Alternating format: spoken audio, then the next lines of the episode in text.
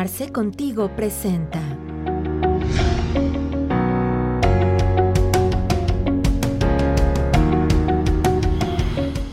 Hola a todos, bienvenidos a sus sesiones de Arce Contigo. Es un gusto recibirlos nuevamente aquí con nosotros y pues bueno, el día de hoy tenemos un tema súper, súper interesante como los que hemos estado tratando en estas sesiones.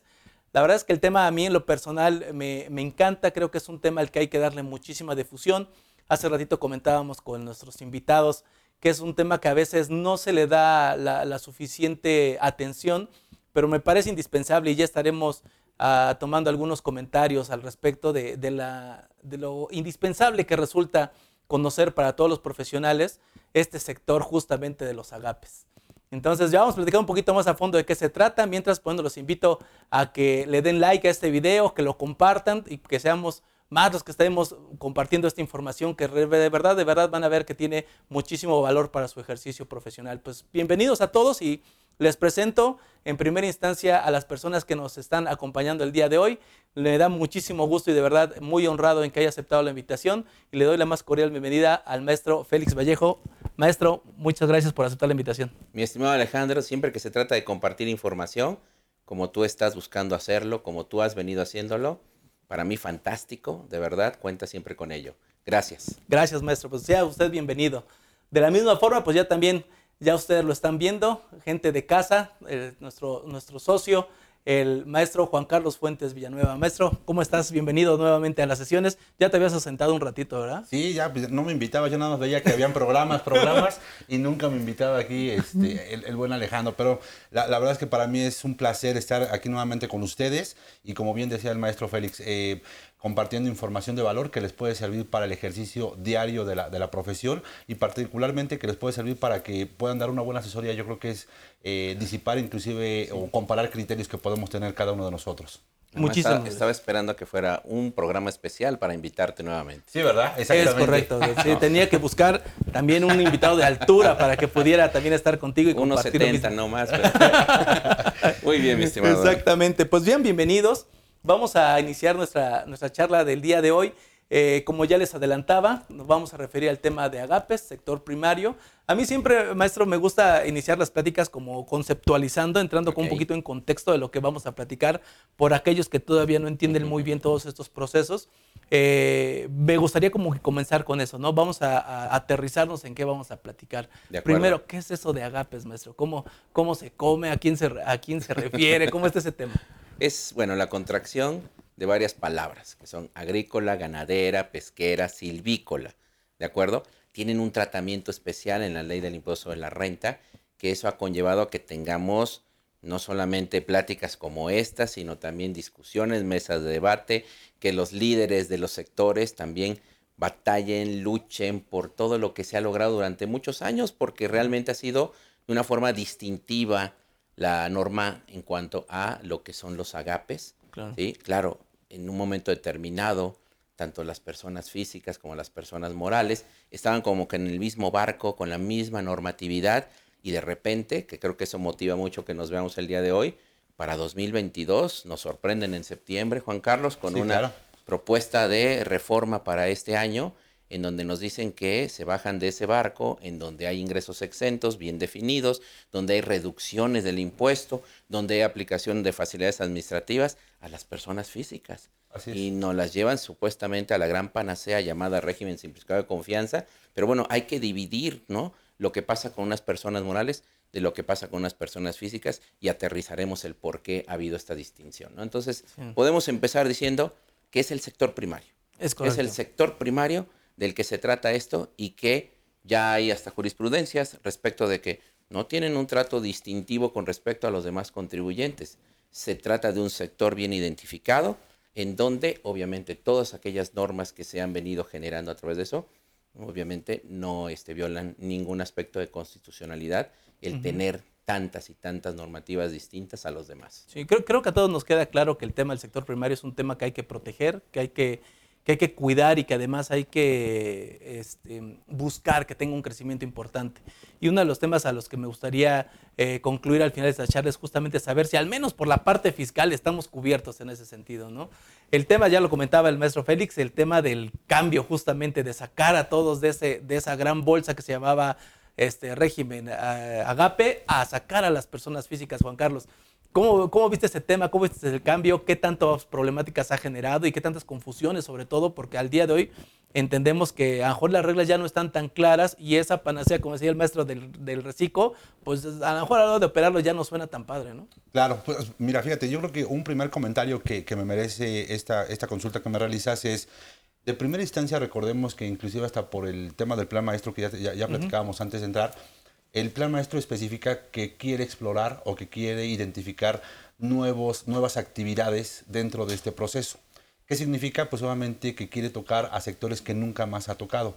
Y recordemos que en estos periodos de, de contingencia hubo un aumento importante, inclusive en los ingresos, justamente del sector primario. Yo creo que si me lo preguntas, el sector primario fue uno de los que más avanzó dentro del tema de la contingencia. Dos, eh, 2019, 2020 y 2021 hubo un aumento en el tema de las ventas y de los ingresos para todos estos eh, personas que se dedicaban a este sector, ¿no?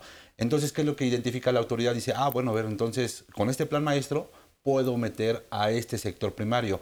Desde mi punto de vista y en un comentario eh, muy personal, creo que ahorita sacan a todas las personas físicas con el ánimo de mandarlos a una plataforma en donde pueden ser más supervisados por medio de este plan maestro y que pueden ser eh, más sujetos a que, pueda, puedan tributar de una manera más sencilla y que puedan entregar sus contribuciones más rápido este, dentro de las eh, estructuras tecnológicas que se tienen hoy en día. Claro, creo que el tema del reciclo termina siendo, aunque sea en el tema de agapes, teniendo la misma fórmula sencilla pero efectiva, me parece. Aquí pagas poquito, pero pagas.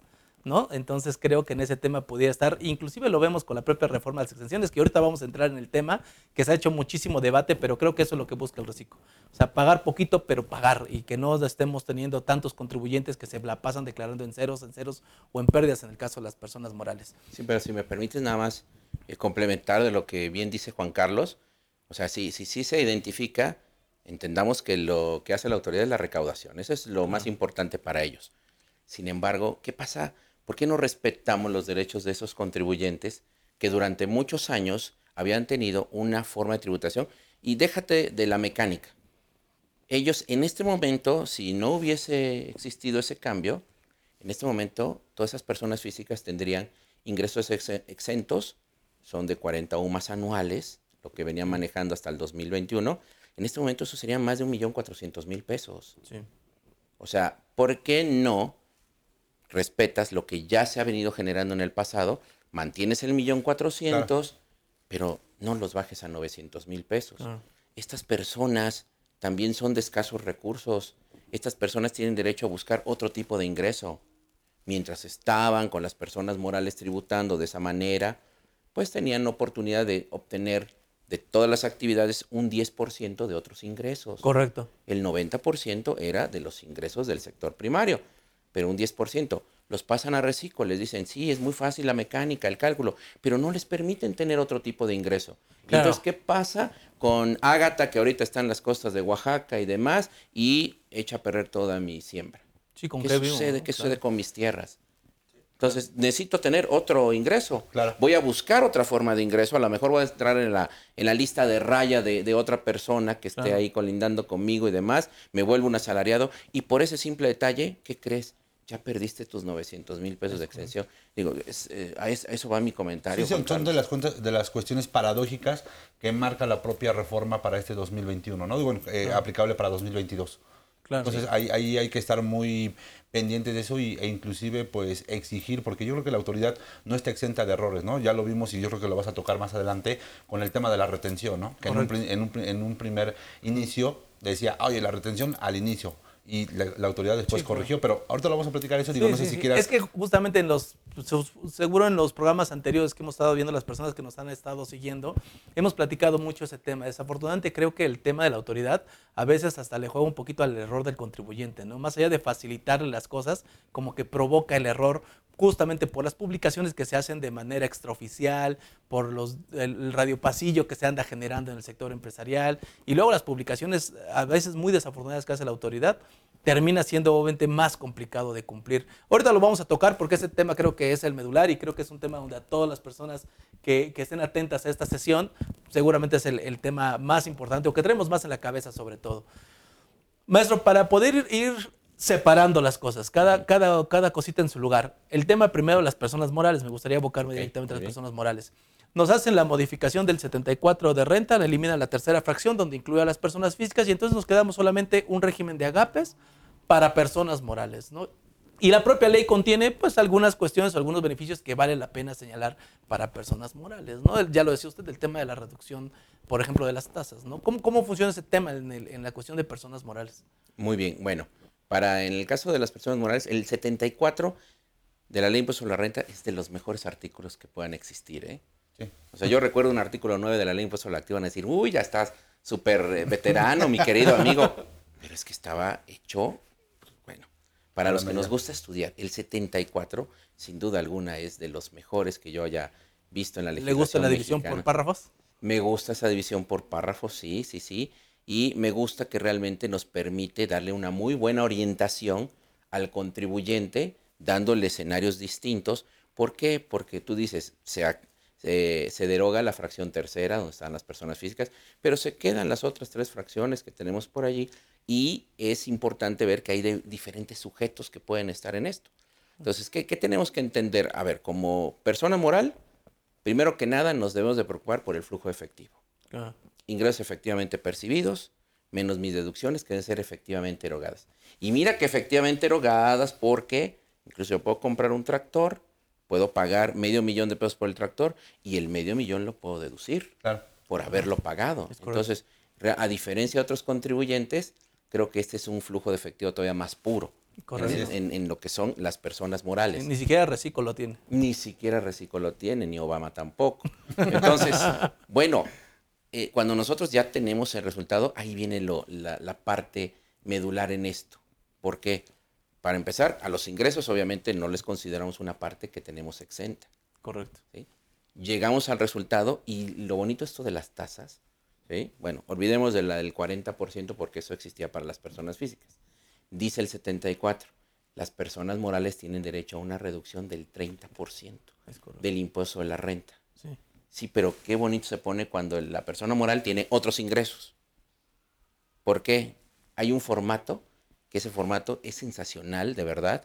Aunque le han metido toda la galleta del mundo al 18, sí. el formato 25 es de los mejores que puedan existir. Porque el formato 25 tú le das algunos datos uh -huh. y solito empieza a hacer el cálculo del 30% que te corresponde. Correcto. Cuando tienes otros ingresos, hay quienes me han hablado, me han dicho, es que está calculando mal lo del 30%. No, no lo está calculando mal. Tú tienes que hacer un escenario quitando esos otros ingresos para decir, este sería mi resultado si no hubiera obtenido esos otros ingresos. Y a eso es a lo que se le aplica esa reducción del 30%. Correcto. ¿De acuerdo? Aunque para llegar a ella, ¿sí? Tenemos que pasar por diferentes circunstancias, mi buen Alejandro. Así es. Como que, como que primero decía, tenemos ingresos exentos. Correcto. ¿De acuerdo? No nos podemos pasar de 423 sumas anualizadas que andan como por cerca de 15, mil, 15 millones de pesos. Uh -huh. Más o menos. Son como 14 millones 800 mil okay. más o menos. ¿No? Ok. Estoy dentro de ese rango. Ah, ¿y qué pasa si me, si me llego a pasar en cuanto a los ingresos? Ok, vas a tener que obtener un resultado que no pasando esas Correcto. 423 sumas, Correcto. sea posible para que veas a qué le tienes que aplicar ese 30%, esa reducción. Esa reducción. Si a ti te gustaba el álgebra en la secundaria, en el bachillerato, lo vas a poder hacer porque es la aplicación de las reglas 381, 382, 383, dependiendo del escenario que estemos hablando. Y están sensacionales ¿eh? para eh. poder aplicarlas. Ahora, ese es uno. Otro, soy asociación de productores. Uh -huh. Ah, no, lo mío no son, no son cuatro, no, 423 sumas, son 4.230. Sí. O sea, son casi 10 veces más, es correcto. 150 millones de pesos. Sí, sí, sí está. Oye, ¿y me puedo pasar? Sí. Sí, sí me puedo pasar. Entonces, a ver, con una fórmula vamos a determinar cuáles son los ingresos, los propios de la actividad, los no propios de la actividad, y vamos a ver hasta el límite Claro. cuánto te correspondería justamente ese 30%. Si se fijan, para todos los que están escuchando, realmente uno en este aspecto de los agapes, en cuanto a cálculo, en cuanto a reducción de ICR, no se aburre uno, pero en absolutamente nada, nada, porque de verdad que esos escenarios están sensacionales.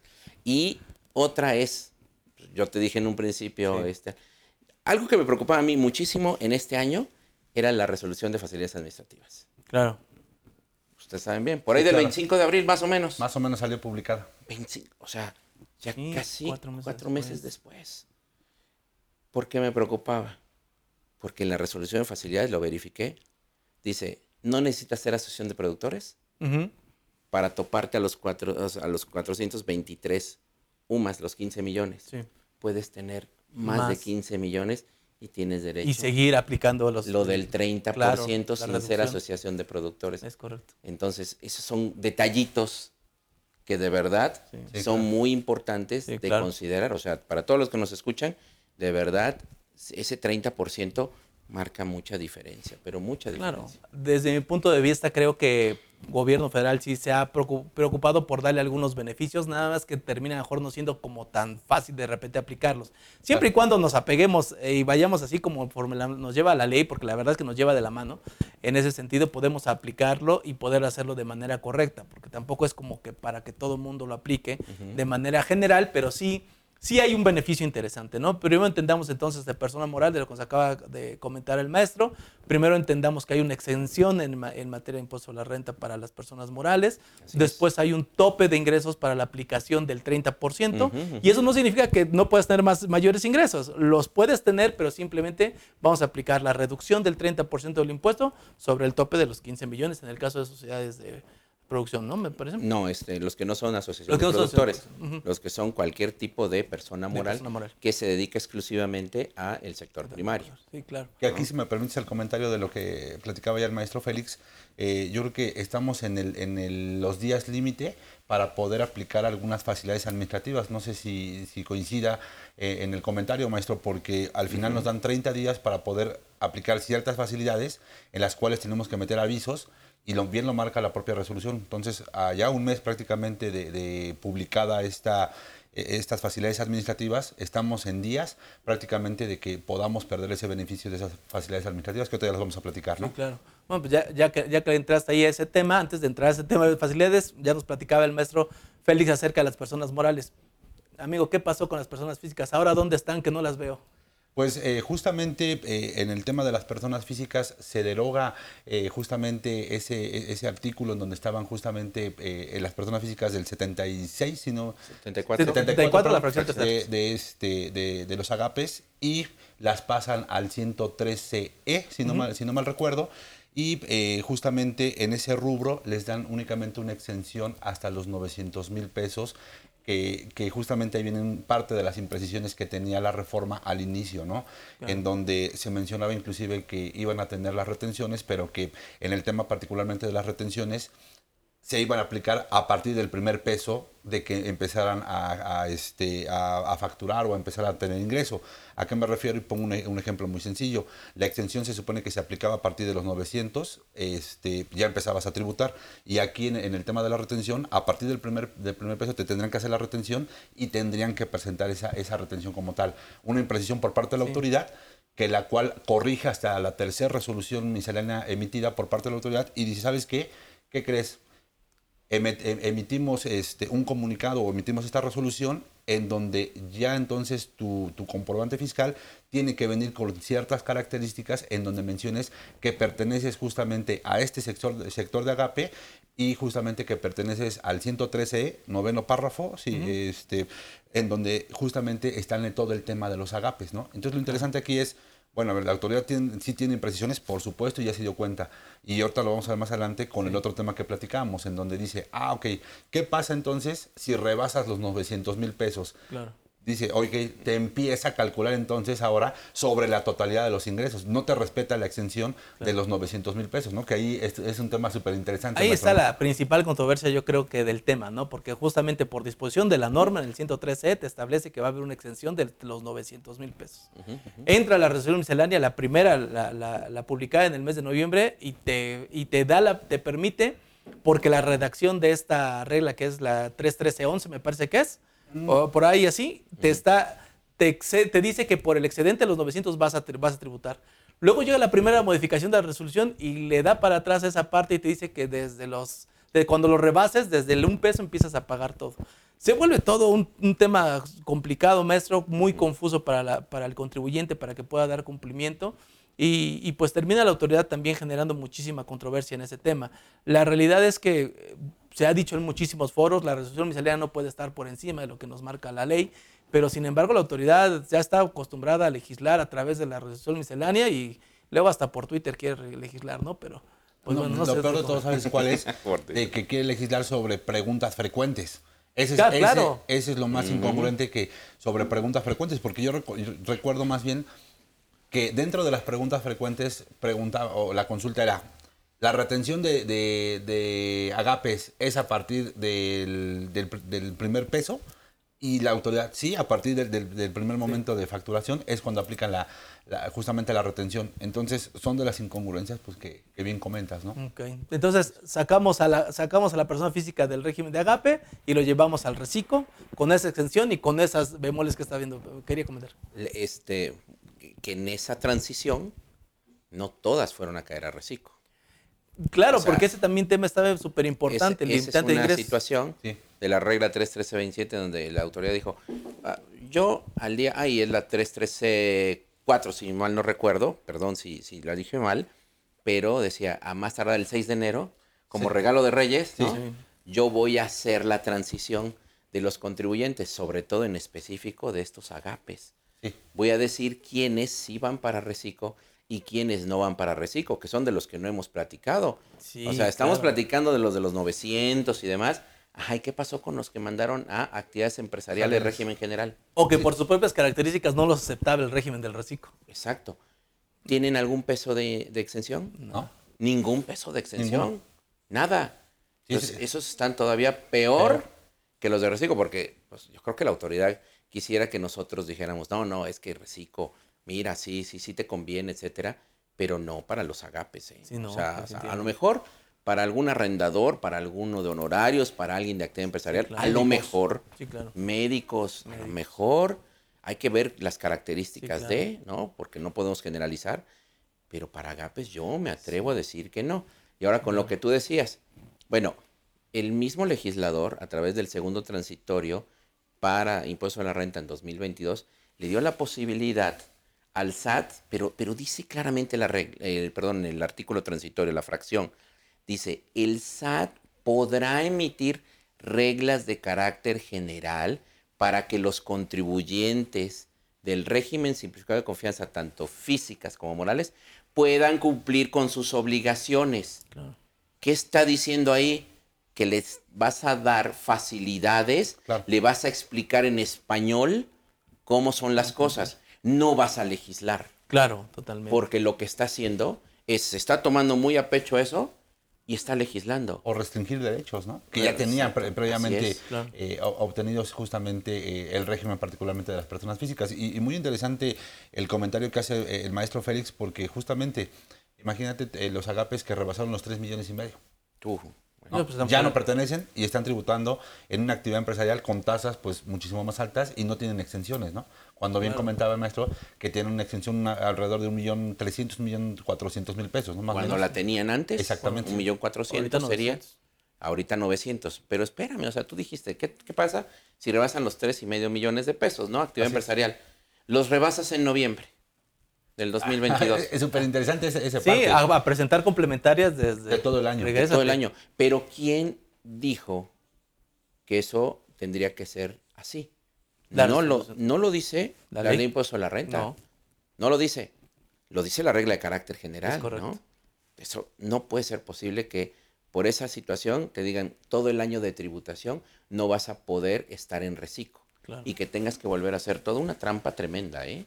Y, y pagar diferencias y lo más interesante, ayer justamente tuve oportunidad de estar dando un curso de pagos provisionales y me, me consultaban, oye, en el momento en el que tú excedas justamente este, e- este, estos 3.5 millones de pesos, tienes que presentar eh, complementarias de los pagos provisionales, sí, y sabes cuál es la consecuencia, recargos y actualizaciones sobre las diferencias, si me permites el comentario, no sé. Pero Eh, no te preocupes mucho, dice la misma regla, que te van a considerar lo que hayas pagado en reciclo. Te van a considerar Sí, lo claro. que hayas pagado en reciclo. claro. por favor. Exactamente, porque las tasas son súper, eh, súper, súper completamente A la tarifa, diferentes. Te vas a la tarifa y ahora depende Claro. del rango. Exactamente. No, O sea, pierdes completamente el beneficio de lo que representa el reciclo. ¿Cuál es el- la, la gran cereza del reciclo? La tasa, ¿no? Al final de cuentas. Sí, entonces, si sales del reciclo, eh, en este caso, por ejemplo, los agapes que no lograron entrar por diferentes características que tuvieran, pero que no lograron entrar, imagínate pasar de un régimen de exención de protección, como lo era el de agape, a pasar a un régimen general de ley. Términos del código, el 16 de código, actividad empresarial, régimen general. Persona física, 35%, ¿no? En el caso más, más alto, ¿no? Más grave. Pues Claro. que, Es que eso, abismal. que- que eso podría llegar porque eh, pues son, son contribuyentes que no están bien orientados. Claro. Hablo de parte de la autoridad fiscal, ¿sí? y lo sabemos perfectamente. Esa forma de orientar a través de preguntas frecuentes. eh, la página del SAT, el portal del SAT, no es para un contribuyente de a pie, común, corriente, como nosotros y demás. Tiene que ser realmente alguien que, que sabe navegar en, en términos fiscales, que sabe navegar en términos informáticos. O sea, ¿qué va a suceder? Porque este, estoy convencido que este agape no tiene muchas deducciones. Claro. Entonces, cuando le digan, ¿sabes qué? Complementarias, no tengo deducciones, no tengo exenciones, mi rango va a ser el más alto. Sí, claro. 35%. ¿Y qué va del 2.5 al 35? No, esto, esto Sí, es, un- va a es ser... un abismo de, de- de- de diferencia, ¿no? Y fíjate que, digo, retomando justamente lo que bien comenta el maestro Félix, es, digo, eh, sí hay beneficios por- por, en la mecánica justamente de- del procedimiento para la determinación de reciclo, pero al final estás de acuerdo que tú tienes que estar solicitando, por ejemplo, los comprobantes, independientemente de este régimen de agapes, para el tema de IVA. Y una- uno, de, uno de los requisitos para poder ser acreditable es que cumpla los requisitos de, de impuesto sobre la renta, ¿no? claro. Entonces, digo, al final tú tendrías que estar solicitando de manera paradójica, pues obviamente los comprobantes de las operaciones para poder ir acreditando esa parte del IVA. Pero bueno, al final yo creo que ese va a ser un tema importante a considerar y que tendrá que ir mediando el contador, el administrador o el propio empresario de Agape para que no sufra esos efectos a finales de año o cuando rebases esos 3.5 millones de pesos. Solo dime, ¿realmente no necesitan tener este asesoría? Sí, por supuesto. Y, y es parte justamente de lo que se vende en los objetivos de, de esta de este nuevo régimen de tributación, ¿no? Oye, pues, no necesitas contador, muy fácil de poder presentar declaraciones. Sí, sí. Sin embargo, creo que es esencial hoy el tema de la asesoría y particularmente cuando llegue a suceder este tipo de cuestiones, ¿no? Porque de que hay dudas, hay dudas, ¿no? Y Claro, aún y cuando claro. tengas ya una formación de contador, indudablemente con todo este tema de reformas, con ese, eh, todo este tema de, de conceptos nuevos o, de, o que ya se vienen manejando, creo que sí eh, muchas veces tambaleamos o, o- o nos llegan a, a generar alguna situación de controversia y, y para eso estamos justamente hoy platicando pues y, exponiendo este tipo de opiniones, ¿no? Es que, ¿sabes qué? Yo creo que si, si ven al contador o el contador que, que está haciendo su apoyo es pagador de impuestos nada más, estamos este, fuera, de, fuera de línea completamente, ¿no? Porque no solamente son las obligaciones del cumplimiento fiscal, o sea, hay muchas obligaciones que están alrededor de la operación de una empresa, eh, persona física o moral, ¿no? Pero, por ejemplo, el tema ahorita que está también muy de moda, el tema de la carta aporte, ¿no? Por ejemplo. Sea, nada más todas las tan rebuscado que se ha vuelto esa operatividad, pues un agape puede tener el transporte para trasladar su mercancía, ¿no? Claro. Y si cumple con esas características que señalan, en este caso, de ejemplo, la carta aporte, ¿a poco crees que el, que el, que el, que el empresario, que el, que el agricultor o el porcicultor, el que sea, puede estar atendiendo eso? Claro que no, por supuesto que necesita siempre de la asesoría de ahí de, de, pues, de los profesionales para poder atenderlo, ¿no? Si no, termina siendo, y por eso decía hace un momento, como que la autoridad a veces juega un poquito el error del contribuyente, ¿no? O sea, no te preocupes, no necesitas contador, ok, me quito el contador, lo cumplo yo, y es muy probable que caigas en errores o en omisiones. La página del SAT, del portal, Juan Carlos, dice en el minisitio de Recico, dice que se eliminan este, cuestiones que para el contribuyente representen gastos contables y así no va a necesitar, no dice contadores, dice no va a necesitar de terceras personas. Sí, claro.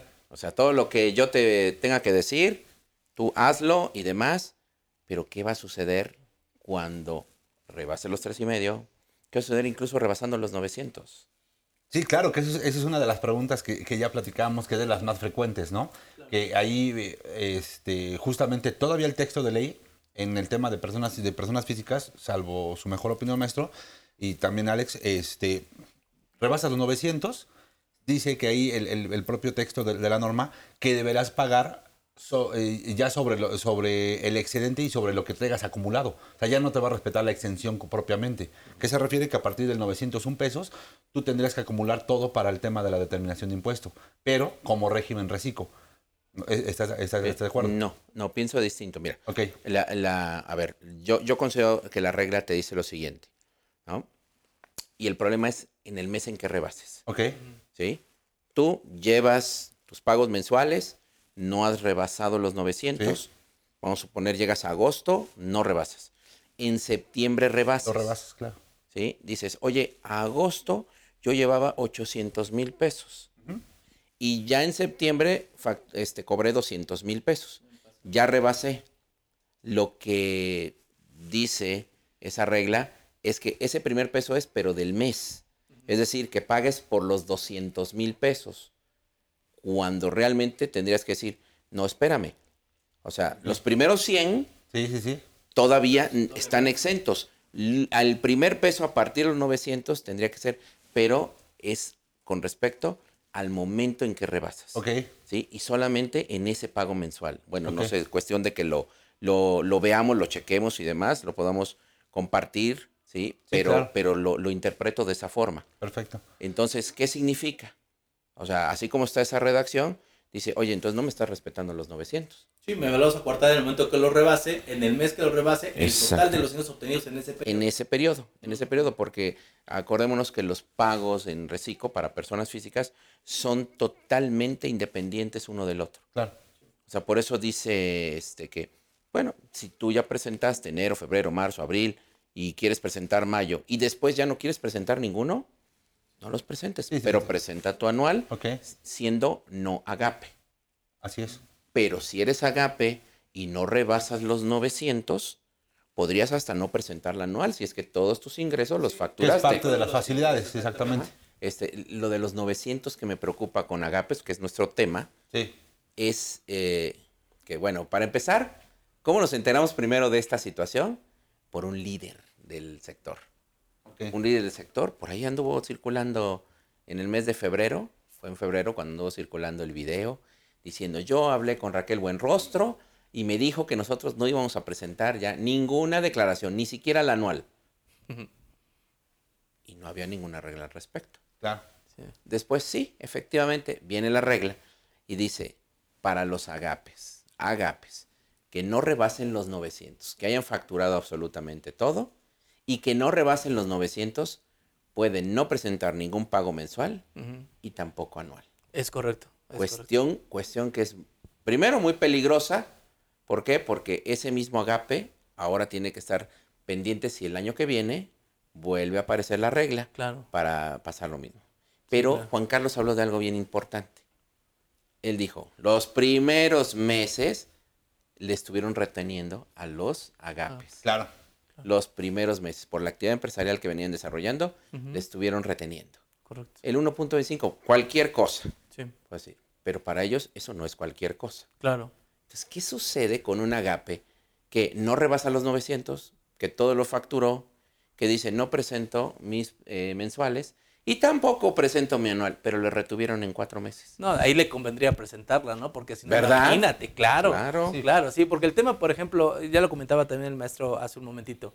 Primero, en el tema del reciclo, de manera general, por disposición transitoria, empresa del segundo transitorio, te dice que por este ejercicio puedes inclusive no presentar mensuales para todos los, los Para reciclos. todos, para todos. Y pero de manera específica en el tema de agapes, si te dice que cuando no rebases 900 mil pesos es cuando puedes no presentar mensuales y anuales. Pero si te retuvieron, no, voy, preséntalo, ¿no? Porque eso es una devolución de impuestos que vas a tener de manera directa. Entonces, por supuesto. Con lo que tú dices, a ver, vamos a ver. Reciclos no agapes. Pueden no presentar ningún pago mensual, pero sí la anual. Anual, correcto. Y no importa cuánto hayan obtenido de ingresos. Es correcto. Los que son agapes, solamente no rebasando 900, podrían no presentar ni mensuales ni anual. Un agape que rebase 900 podría no presentar mensuales, pero sí tiene que presentar anual. Pero si no rebasa los 900 y le retuvieron cuatro meses, perdón, como bien dices, hay que manifestar ese saldo a favor. Claro. Por supuesto. Que ahí, por ejemplo, también ha habido mucha controversia Claro. porque, pues, volvemos a lo mismo. Esto está por disposición de resolución miscelánea. El tema de la retención, o sea, lo que teníamos en la primera publicación, en la primera modificación, segunda modificación y hasta la tercera modificación fue que corrigen ese tema. Así es. Cuando en realidad por disposición de la norma sí se estableció una extensión de 900 mil pesos. E- Es un tema que ahí, ahorita en el caso que estamos platicando, pero es un ejemplo de lo que, de lo que muchas veces ha pasado en otros tantos este, cuestiones que con la autoridad, ¿no? Que de repente termina lanzando esas, esas reglas y después las corrige y después las vuelve a corregir, después regresa a lo anterior. Y el ejemplo, y nada más como, como ponerlo sobre la mesa, la cancelación del CFDI, que ahorita también se volvió a modificar para, para, este, para esta cuarta modificación que hubo la resolución miscelánea, ¿no? Otra vez regresamos a que lo que decía 2021 es 2022 y ahora hasta el 31 de diciembre otra vez. Es un tema bastante complicado, pues, sin embargo, sí es, es muy padre, es muy interesante estar ahí al pendiente y poder ir dando los cumplimientos, pero como dice el maestro, yo creo que no te aburres en el tema del, De los en el agapes. tema de los agapes. No, para nada. Y tocaste lo de la cancelación. Sí, O sea, hay que decirle a todos los que nos escuchan que los reciclos, este, personas físicas, cualquier reciclo, agape o no agape, tienen prohibido cancelar. Porque si, o sea, eh, eh, hablemos de cancelación pura. Porque hay otro tipo de cancelación en donde vas a sustituir el comprobante y por procedimiento tienes que cancelar. No, no, no, así, nada más cancelar por cancelar eso de que me equivoqué en la factura, cancélala. No, eso ya no es posible. ¿Por qué? Porque es equiparable a delito de defraudación fiscal. claro. O sea, eh, con esas amenazas estás en reciclo. Sí, claro. O sea, más bien esto parece como que cualquier, un montón de situaciones que en cualquier momento me pueden conllevar a mi autoridad a decirte, Juan Carlos, tú no mereces estar en reciclo.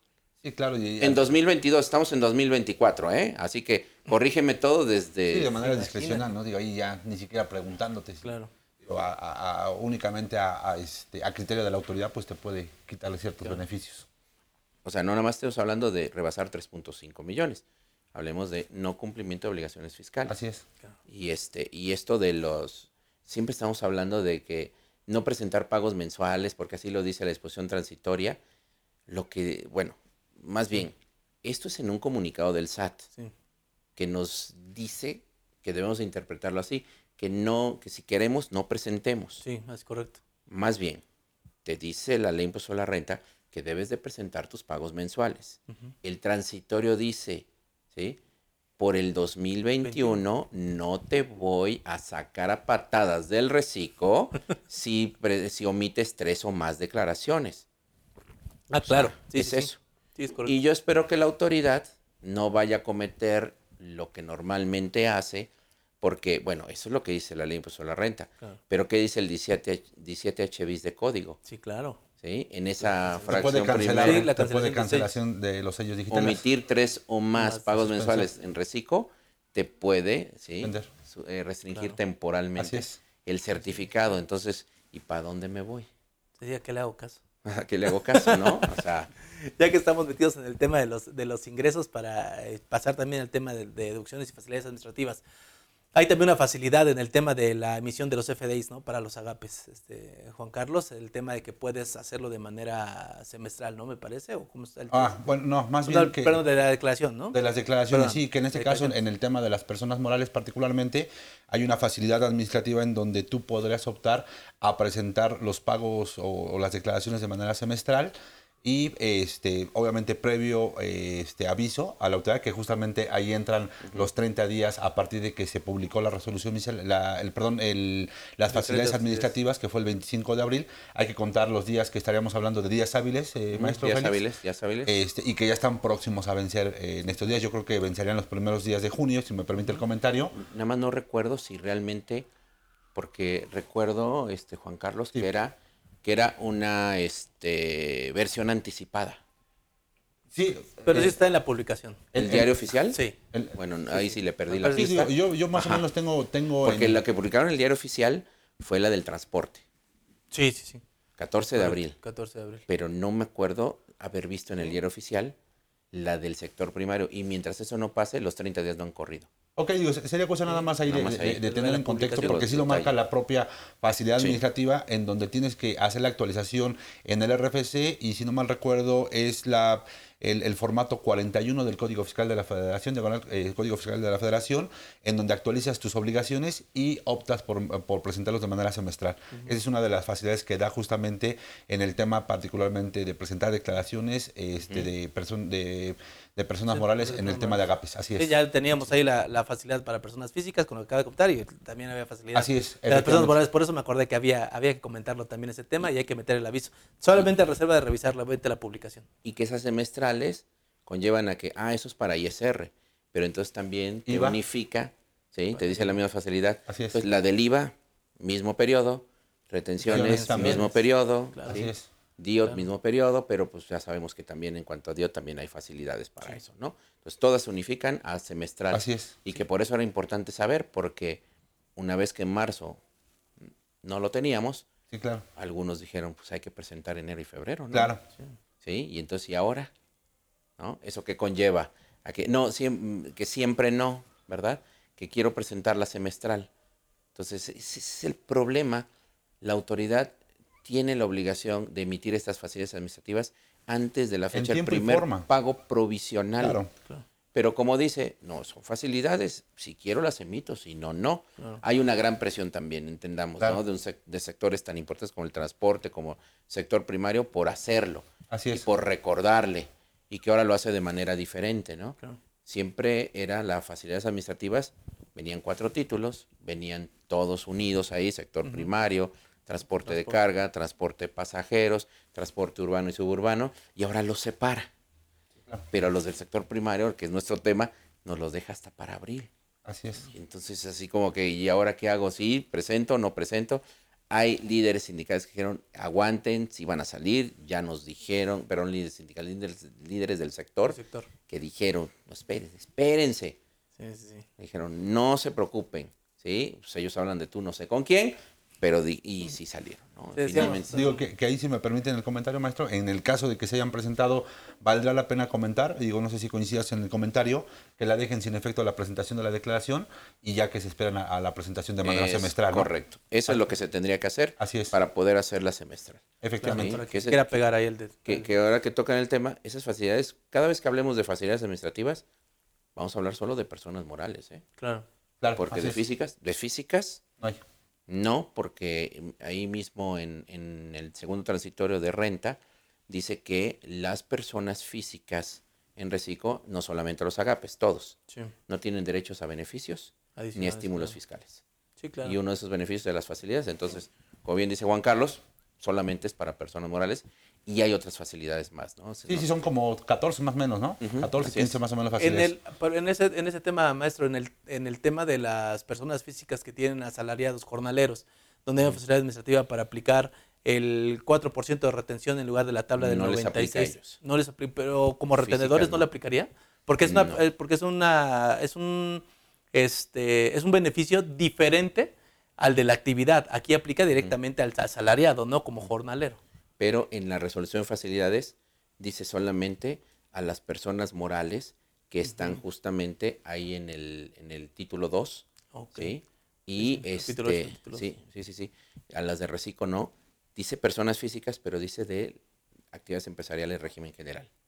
Entonces, si yo soy de reciclo, tengo mis jornaleros y demás, No no, me aplica. aplica nada de eso. Que que ahí, por ejemplo, creo que podría haber un tema este, jurídico bastante interesante. Ahí si nos estás escuchando algún, algún abogado y nos quiere regalar sus comentarios. Claro. Porque sí, justamente el tema, ahí le estás dando un trato desigual a las personas que están como jornaleros, porque el beneficio es para, es para la persona física que está en salarios, no es. para el reciclo directamente, él funciona únicamente como retenedor, ¿no?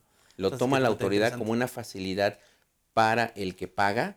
Porque realmente, pues obviamente al, al decirle, no vas a estar haciendo el cálculo del 96, Sí, a todos parejo, 4%, claro. ¿no? O sea, es, es- lo, lo toma como eso. no tanto como para el, el que lo recibe. Pero, sí, sí. Digo, Sí, ahí valdría la pena. Y que aquí considera ya nada más dos salarios, ¿no? Uno de la zona fronteriza, que si no mal recuerdo son 536 pesos y 321 para Sí. el, de, el, el- el demás. Este, 341 para acá y para la zona centro y zona fronterizas 500. y- quin- 521, algo así, ¿no? 521. Entonces, este, digo, ahí para que se tengan contexto y aplica justamente directo el 4%. A- Ahorita, Para si me permites, de lo que decíamos de las facilidades, Adelante, por favor. yo, yo creo que la, la- para mí una de las más importantes es cuando adquieren diésel para la maquinaria Claro. agrícola y que obviamente, bueno, hay acreditamiento de IEPS. Esto para las físicas que están en reciclo, olvídenlo, olvídenlo. Pero para físicas, actividades empresariales, para personas morales, título segundo, sector primario, eh, dice la ley de ingresos de la federación que va a ser contra el impuesto causado anualmente y resulta ser que las facilidades nos permiten dos situaciones, hacerlo en pagos provisionales y hacerlo incluso contra ISR retenido a terceros. Entonces, también esto de, la, de las facilidades era muy esperado por muchas circunstancias, por muchas Claro. cosas, ¿no? Sí, ¿Mm? sí, sí. Sí, son temas bastante interesantes. La verdad es que creo que ahí también la autoridad nos tiene acostumbrados a que cada año estas famosas publicaciones de las facilidades administrativas las esperamos con ansias. Desafortunadamente en este ejercicio se atrasaron bastante, generaron la verdad es que mucha, mucha controversia y muchos, pues, pues mucha intranquilidad por parte del sector. Y lo que decíamos un momento al, al principio de la sesión, termina siendo como Radio Pasillo el que nos va tratando de regular y los que aguantaron ahí la presión, pues esperaron. Los que no, pues terminaron a lo mejor cometiendo algún, algún errorcillo que se puede ir, ir ahí revisando y aterrizando un poquito más a fondo. Entrando de lleno, maestro, al tema de las facilidades administrativas, eh, para ir platicando un poquito al, al respecto. Primero en el tema de, de comprobación, ¿no? De comprobación de gastos. Ujú. entrar- empezar por ese tema. Ya decíamos un momento, tenemos una primera facilidad en el tema del pago de jornaleros, en una retención del 4% en lugar de aplicar la tarifa del 96, pero también hay beneficios para que puedan comprobar ciertos gastos con ciertos límites. ¿no? Y que al leer la resolución de facilidades, decimos, es igual que la del año pasado, ¿y por qué tardó tanto? y solo hay un cambio, solo uno. Justamente lo que me preguntas. Lo del 10%, gastos menores. En ese es el cambio. Exactamente, Juan Carlos, sí. O sea, este, el año pasado no había ese tope. Así es. En cuanto a comprobantes, podías meter una nota de remisión de 15 mil, de 20 mil, de 50 mil pesos si tú quieres. Y no había problema. Y no había ningún problema. Ahora, ahora tienes que meter, si eran 25 mil, tienes que meter cinco notas de remisión de 5 mil pesos. Sí, claro. Que, que- No, no, no, no, se crean, ¿eh? No se crean. que- que si me Lo permite el pensemos comentario, muy probablemente la autoridad en algún momento va a sacar su criterio no vinculativo y va a decir, oye, en caso de que este, diversifiques o que segmentes este, la, la nota de crédito en varias ocasiones, pues se te va a considerar como que es una y estás rebasando los 5 mil pesos, que no lo dudo, Así pero hasta el momento están 5 mil pesos, como bien comentas, Así maestro. es. Lo, eh, tiene un tope que utiliza estas facilidades de comprobación hasta 800 mil pesos. Correcto. O sea, si tú solamente tienes un millón de ingresos, el 10% serían hasta 100 mil pesos, ¿no? Pero si tienes 20 millones de ingresos, el 10% serían 2 millones, no puedes. Ah, claro, Sería hasta 800. 800 mil pesos, se llama para gastos menores y te piden, te piden que para que no haya problema posterior, deben de estar debidamente registrados en contabilidad. O sea, Claro. esa es la clave aquí. Claro. Deben estar debidamente, porque sí son gastos que hiciste. Sí, claro, claro. Son gastos que, eh, que incurriste y que pues contener las notas de remisión porque con los datos que se requieren. Exactamente, porque también hay, hay datos que se tienen que cumplir, ¿no? No es propiamente un CFDI como el que conocemos No, no. todos y que estamos este, con la enfermedad de la cefedología, todo lo que da. Sí, pero sí, sí hay Sí. un tema ahí de, este, de cumplimiento, ¿no? Al que sean mínimos, pero sí hay requisitos. Sí, exac- exactamente, digo, y, y retomando ahorita lo que comenta el maestro Félix, fíjate, eh, es algo bien importante lo que, lo que decía de referente a que deben de estar debidamente registrados en contabilidad y preciso el comentario. Eh, que, que no lo mandemos a gastos varios, posiblemente el- eh, las notas, las notas de, de remisión o las notas que tenemos, porque creo que es un gran error que tenemos al registrar en contabilidad. ¿no? Si es un gasto de taxi, pues obviamente que lo registremos a transporte, a taxis, o que realmente tengamos una cuenta identificada propiamente, aunque sea un gasto no deducible, este, dentro de la contabilidad, ¿no? Ya nosotros sabremos eh, por medio de papeles de trabajo o dentro de las propias balanzas qué es, qué es deducible y qué no es deducible para cuestiones de la determinación del impuesto, que es básicamente, eh, apegándonos a, la- a las normas de información financiera, el registrar debidamente en contabilidad ese, ese punto que es, es nada más para precisar. Y en cuanto a los requisitos, bien comentabas, debe venir el nombre, este, debe venir el domicilio, lo que estás enajenando, y ahí, dentro de la, de la propia tres. facilidad, este, son, ahí, ahí vienen ya los, los conceptos, creo que es la segunda o la tercera este, facilidad, y ahí vienen ya muy específicos, específicos perdón, los requisitos que deben de venir en ese, en ese documento para poderlo hacer este, deducible como tal. Así es, totalmente de acuerdo. Claro. Ok, entonces seguimos en el tema de facilidades administrativas. ¿Qué otra facilidad se publicó dentro de, la, de, este, de este tema para Agapes? Había yo platicado antes de, de entrar a facilidades, ¿te acuerdas de lo del 30% la reducción? Correcto. Que puede ser, aunque no sea asociación de productores, puede hacerlo. Platicamos incluso de los estímulos fiscales de la ley de ingresos de la federación. Pero bueno, pues también algunos rescatables, pues yo diría el de los combustibles.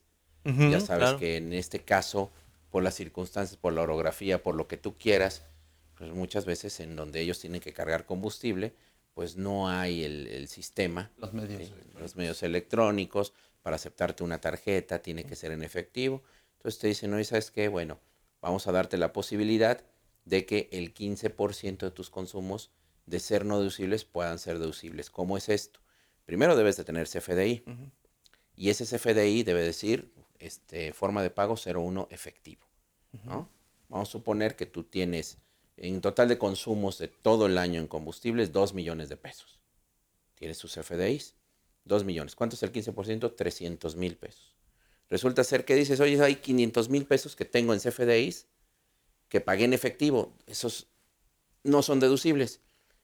Pero 300 mil de esos 500 pasarán a ser deducibles Claro. por esta Por facilidad. por Claro, facilidad, también es un tema interesante por los, justamente las zonas en donde están ubicadas, que de repente no hay los medios, ¿no? Y Así también en ese mismo sentido de las deducciones, como nos comenta el maestro, hay también el límite de las deducciones en general para pagar de en, en efectivo, ¿no? Que la, por regla general conocemos todos es de dos mil pesos. Para GAPS cambia un poquito el tema, ¿no, este maestro? Sí, digo que, que en ese caso, eh, si no mal recuerdo, igual se incrementa a los 5 mil pesos para que puedas lo, lo- lo- lo puedas aplicar y que se asemeja mucho al tema de los RIF todavía para los que siguen operando en el tema de RIF. De, de la misma forma, eh, los montos que se pueden desembolsar en efectivo serían hasta 5 mil pesos cada una de estas facturas que se desembolsen como tal. ¿no? sí, claro. Creo que son las facilidades que más se utilizan en este sector. Muy bien, pues muy, muy interesantes comentarios. Creo que, que valdría la pena ir también como un poquito cerrando el tema de lo que hemos estado comentando. Los invitamos a todos que cualquier duda, pregunta, eh, comentario que tengan al respecto del tema, que por favor nos las hagan llegar ahí en los comentarios y con todo gusto, la verdad es que les damos seguimiento ahí a la- cualquier cuestionamiento que tengan para poderles dar la atención debida. Eh, que, si, que si me permites aquí el, el comentario, ayer eh, justamente en el tema de pagos provisionales me, me hacían la siguiente consulta y a, y a ver si coincidimos con, con el comentario que di y me gustaría saber tus, tus comentarios, mi estimado este maestro. Me dicen, oye, ¿qué pasa, por ejemplo, de aquellos que están, personas físicas reciclo, eh, están tributando eh, sobre reciclo y rebasan los 3.5 millones de pesos? Eh, que creo que ya, ya lo tocamos hace ratito, pero ¿cuál sería tu, tu punto de vista con la parte de los exentos, con la parte cuando rebasas los 3.5 millones, cuál sería el tratamiento este, desde, desde tu punto de vista? Es que cuando te dice que rebasa los tres y medio millones de pesos, dice no puedes tributar como reciclo en ese año. Entonces no te aplica ninguna exención porque no eres reciclo. Te tienes que ir a régimen general de actividades empresariales y allí no hay un peso, No hay de- no hay ningún peso de exención. Es el principal problema. Así es. Así es, así. Entonces, básicamente, entonces tendríamos que estar aplicando las, la- las tarifas normales para la Desde el determinación. primer peso. desde el primer peso como tal. ¿no? Y que en esos temas justamente antes de que, digo, a lo mejor ya a toro pasado decimos, ¿no? Pero a lo mejor para las empresas que se, o las em- personas que están constituyendo, que están queriendo entrar a este sector eh, primario, vale mucho la pena voltear a ver la ley agraria para ver las, las tipos de sociedades que tenemos ahí, que la verdad es que, y no solamente en el tema de ley agraria, sino en otro tipo de leyes como las leyes de seguridad social, que de repente son medio mal vistas por la autoridad, es la verdad, eh, por, por algunas otras cuestiones que se han usado. Pero para poder operar en este régimen, creo que vale mucho la pena poder situarse en lo que es el título 2 y creo que este tipo de sociedades de la ley agraria nos permitiría como más beneficios o estar de manera integrando eh, sobre todo ventajas que el sector las necesita además, ¿no? Claro, por ejemplo, en la ves que te dice, son sujetos todas aquellas personas morales de derecho agrario. Ok, perfecto. Vas a los exentos y te dice, no, por cada este, socio, 20 UMAS anualizadas máximo, ¿sí? Y hasta 200 sumas anualizadas. Correcto. Oye, yo tengo un ejido, una comunidad, y somos 50. Sí. ¿Es hasta 200 sumas anualizadas? Ahí ya no. Entonces dice, oye, ¿sabes qué? Entonces, ¿de cuánto es la exención? Cada ejidatario, cada comunero puede tener hasta 20 UMAS anualizadas de exención. Entonces, multiplica 20 UMAS anualizadas por 50. Por 50, claro. ¿sí? Entonces, ahí en esa persona moral, los Claro. ingresos exentos son todavía mayores. Porque tributa por cada persona física.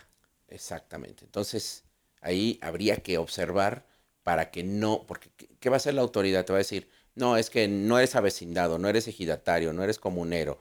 ¿eh? O sea, realmente sí, es muy Sí, importante lo que tú dices, echarle un vistazo ahí a la ley Sí, agraria claro. para efectos de, pues, tener bien sentadas las bases, sobre todo de la sociedad de producción rural, La cooperativa de producción. ¿sí? O que muchos han querido eh, pasar de listos diciendo que son avecindados y no lo son Claro, también. no cumplen con el año, no cumplen con que la misma asamblea de elegido haya reconocido que hayan sido avecindados. Hay muchas cosas bien interesantes ahí. Sí, sí. Sí, sin embargo, creo que hay estructuras bastante, bastante, que mejor en algún momento valdría la pena y por supuesto los voy a invitar para que estén aquí con nosotros de platicar justamente la ley agraria y el tipo de sociedades, porque hay bastantes, la SPR, la Triple S, la cooperativa, el ejido, la, este, hay, hay, hay bastantes, ¿no? Entonces, creo que valdría mucho la pena platicarlos. Para ir cerrando el tema, maestro, creo que mm, a mí me gustaría mucho esta sesión poderla cerrar en saber si, si desde su punto de vista el sector del campo, que sabemos que además, decía yo en el inicio de la sesión, debe estar protegido, ¿no? Porque es un tema fundamental para el desarrollo del país eh, y que ha habido de manera general eh, para muchas personas un descuido, evidentemente, de este sector. ¿Usted cree que desde el punto de vista fiscal se está haciendo lo suficiente? ¿Hay que hacer más? ¿Cuál sería su opinión al respecto, maestro? Mira, mi estimado Alejandro, Juan Carlos, yo, yo lo que considero, lo que me dejó de enseñanza esta reforma para el 2022, tratando como están tratando a las físicas, es que para el, como bien decía Juan Carlos en uno de los comentarios, recaudar, ok, pero también controlar. ¿Qué es mejor? ¿Controlar a este núcleo de contribuyentes o controlar a todos estos, que son justamente las físicas que están como actividad empresarial en reciclo, ¿sí? De agapes, Sí. ¿no? ¿Qué hago? Les voy quitando beneficios, estímulos, y los conllevo a decir, es mejor que sean personas morales. Porque fíjense, ahí en personas morales realmente no hice cambios. ¿Quieren, ¿quieren extensión de de veras? ¿Sí? Vénganse por acá. Sí, ahora sí que tienen ustedes que considerar el agruparse, el integrarse, el formar una persona moral. Claro. Si quieren de 10 en 10 como ustedes quieran, pero yo no les voy a revisar un contribuyente. Y no 10, y no 20, y no 50. Claro. ¿De acuerdo? Yo creo que más que nada va a eso, a lo del control de los contribuyentes, el que los mismos, este, las mismas personas físicas que están en agapes digan, "¿Sabes- ¿sabes qué? Entonces, ¿qué nos conviene? ¿Seguir cada quien por su lado o mejor nosotros Nos agruparnos? Porque pues, dicen, es, no, es que vamos a entrar en problemas con, y luego no se ponen de acuerdo, etcétera, etcétera, etcétera. Espérenme un segundito, a lo mejor solamente, ¿sí? Ustedes pueden decir, vamos realmente como, como debemos de hacer correctamente una sociedad de manera formal y demás. Y las reglas de las divisiones, de lo que le corresponde a cada uno, ustedes las ponen. Pero tienen derecho a qué? Tienen derecho a exenciones, a reducción de impuestos a la renta, a deducción inmediata, ¿sí? Inversiones. ¿verdad? Sí, claro. O sea, tienen derecho a facilidades administrativas. Hay que, hay que hacer, siempre le pido a, a mis alumnos en maestría o a mis colegas cuando platico con ellos así en cursos y demás, hay que hacer escenarios. Claro. Hay que hacer escenarios. A ver, estoy en reciclo y esto es lo que sucede. Pero ¿qué pasa si yo estuviera como persona moral? ¿Cuál sería realmente el resultado? claro. Entonces, yo creo que para poder realmente aterrizar esto, cada caso hay que verlo en particular y hay que tomar alguna determinación. Ahorita estamos casi a medio año, pero se puede tomar una muy buena determinación para el año que viene. Perfecto. Muchas gracias, maestro. Maestro Juan Carlos, ¿cuáles serían tus comentarios finales? ¿Cómo ves el tema? ¿Crees que estamos eh, haciendo lo suficiente, por lo menos en el tema fiscal, que es el tema que podemos en este momento analizar? ¿Crees que, ¿Crees que estamos haciendo lo suficiente? ¿Crees que hay más cosas por hacer? ¿Cómo ves el tema? Mira, yo creo que en el tema fiscal sí les coartaron, como ya bien eh, lo precisaba el maestro Félix, eh, les coartaron a las personas físicas porque ya vieron, pues obviamente, que el recurso quien ejerce el gasto, en donde se gasta justamente esta, e, esta parte de los ingresos, pues son las físicas, ¿no? Porque evidentemente va a ser muy difícil que lo podamos ejercer desde una persona moral. Quienes reciben el ingreso pues somos todos nosotros como como individuos y quienes ejercemos ese gasto somos, nosotros. Ya se dio cuenta de eso la, la, la autoridad dice, bueno, vamos a empezar a restringir, vamos a quitar exenciones y, lo vemos no nada más en el tema de, de, agapes, lo vemos en varios otros sectores eh, en donde el tema fiscalizador está siendo esencial para el tema de la recaudación. Entonces, eh, desde mi punto de vista, creo que eh, debemos estar muy atentos justamente a lo que se viene ya el siguiente año, a tomar mejores decisiones, a poder darle al empresario o a todas aquellas personas que necesitan una buena asesoría nuestro punto de vista y que ellos tomen una decisión, pero ya consciente de cuáles pueden ser las consecuencias que pueden traer al futuro. Porque recordemos que en ese tema fiscal, contable, pues las consecuencias son monetarias, ¿no? De una buena o mala decisión en, términos fiscales. Entonces, digo, no, somos magos nosotros en donde el día de, de, un día para otro podemos este, exentar o podemos hacer que no paguen impuestos. Pero lo que sí podemos hacer, podemos hacer una buena planeación con base al, al texto de ley, a lo que realmente viene en facilidad administrativas y el empresario puede tomar mejores decisiones y, que sea él quien tome hacia qué camino quiere ir. Porque fíjate que yo creo que si me preguntas en el tema fiscal estamos muy bien este, eh, cerrados, eh, salvo estas, estas partes que yo te comentaba que le cuarta la, le, cuarta este, la autoridad hacia el, hacia el contribuyente persona física pero creo que donde más tiene que observar eh, la autoridad si es que quiere atacar es en el tema de los intermediarios, que muchas veces ellos son quienes realmente le sacan un jugo muy importante a este sector primario, ¿no? Ese sería mi punto de vista al respecto y, y, yo viéndolo de, de, una manera pues ya global, eh, este, creo que ese es el gran problema de este sector, en donde muchas veces se castigan los precios, pero no del consumidor final, sino de los intermediarios y son ellos quienes se llevan todos los beneficios y posiblemente ellos ejerzan todo este tema de, de facilidades administrativas porque tienen una mejor estructura y tienen el poder de poder estar mejor asesorados. Entonces, creo que ese tiene que ser nuestra, nuestra, este, nuestra idea como profesionistas y, y, ese sería mi, mi comentario final, mi estimado Alejandro.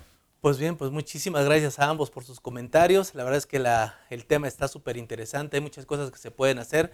Creo que retomaría el, para cerrar la sesión de hoy el comentario que nos, hace el, maestro Juan Carlos al respecto justamente de que nos comprometamos a conocer verdaderamente la, la, las implicaciones fiscales y legales que tiene este régimen.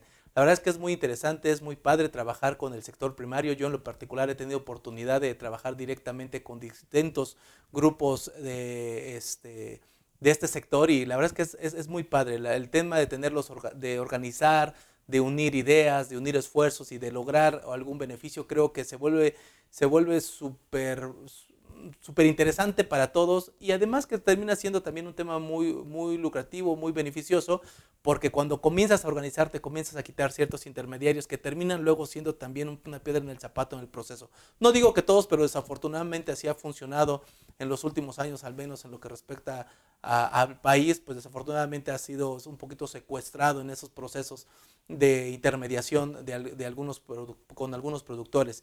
En mi caso, repito, creo que la, intención de poderlos organizar y poderles dar una asesoría adecuada al respecto a las estructuras jurídicas que la propia ley prevé, ya olvidémonos del tema fiscal, la propia estructura jurídica de organización que la ley prevé, creo que son interesantes. Si añadimos cada uno de los beneficios que hemos estado platicando al día de hoy, creo que también van a sumar muchísimo a poder ayudar al sector. Entonces, pues los invito a todos a que podamos a través de estos programas, pues sembrar la semilla de la investigación eh, poder ir viendo un poquito más a fondo y por supuesto quedamos a sus órdenes. Maestro, muchísimas gracias por el tiempo que ha tomado. Gracias a ti por la invitación, gracias Juan Carlos. No, al contrario, maestro, un placer para mí también y agradeciendo por la invitación de, de la capacitadora de, de, Alejandro y, y, un placer estar con usted, maestro. Maestro, muchísimas gracias por, por, el tiempo. Gracias. No me queda más que agradecerle a todos que nos hayan acompañado el día de hoy. No se olviden compartir, darle like. Por favor, que cada vez seamos más las personas que compartimos información con valor, como la que acabamos de escuchar el día de hoy de dos expertazos en el tema. Que tengan excelente tarde. Invitamos a seguirnos en nuestras redes sociales.